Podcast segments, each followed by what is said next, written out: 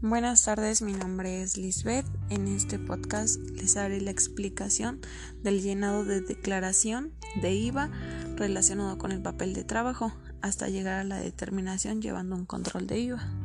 IVA simplificado de confianza. La plataforma SAT en automático te da el ingreso de actividades grabadas al 16%, lo cual viene predeterminado y son de 11.056 pesos.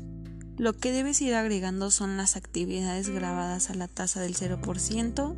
En el caso nuestro no tenemos, así es que cero. Actividades exentas y actividades no objeto de impuestos, las cuales tampoco tuvimos, entonces ponemos cero. IVA cargo a la tasa del 16%. Este apartado en automático te lo da la plataforma, que es el IVA del 16% de los 11.056, lo cual nos da un total de 1.769. Total de IVA a cargo es la misma cantidad, 1.769. Después nos indica IVA no cobrado por devoluciones, descuentos y bonificaciones de venta. Se pone el IVA de facturas de tipo egresos, en este caso no tuvimos, así que se pone cero. IVA retenido, el cual en nuestro papel de trabajo tenemos 261.33. Este valor sale de los ingresos.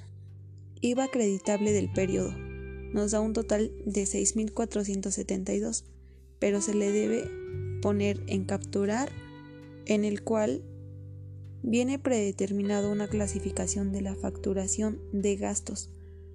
Solo nos da el IVA pagado en gastos y adquisiciones y solo debes indicar si es IVA acreditable por actividades grabadas a la tasa del 16% y tasa cero en el cual nosotros tuvimos 6.472 o también si tenemos IVA acreditable por actividades mixtas de 0% o grabadas. IVA acreditable nos vuelve a dar la misma cantidad de 6.472 IVA no acreditable, el cual se refiere al que no se cumple con los requisitos que no sea deducible. En nuestro caso, pues fue todo pagado como lo marca en ley. IVA por devoluciones, descuentos y bonificaciones en gastos. No hay ninguno, entonces se pone cero. Cantidad a cargo cero y el impuesto a favor es de 4.964 el cual es el mismo que nos da en nuestro papel de trabajo. Nos vamos a pago y nos vamos a administración de la declaración y es como queda elaborada la declaración de IVA. Espero y les haya servido esta explicación. Muchas gracias.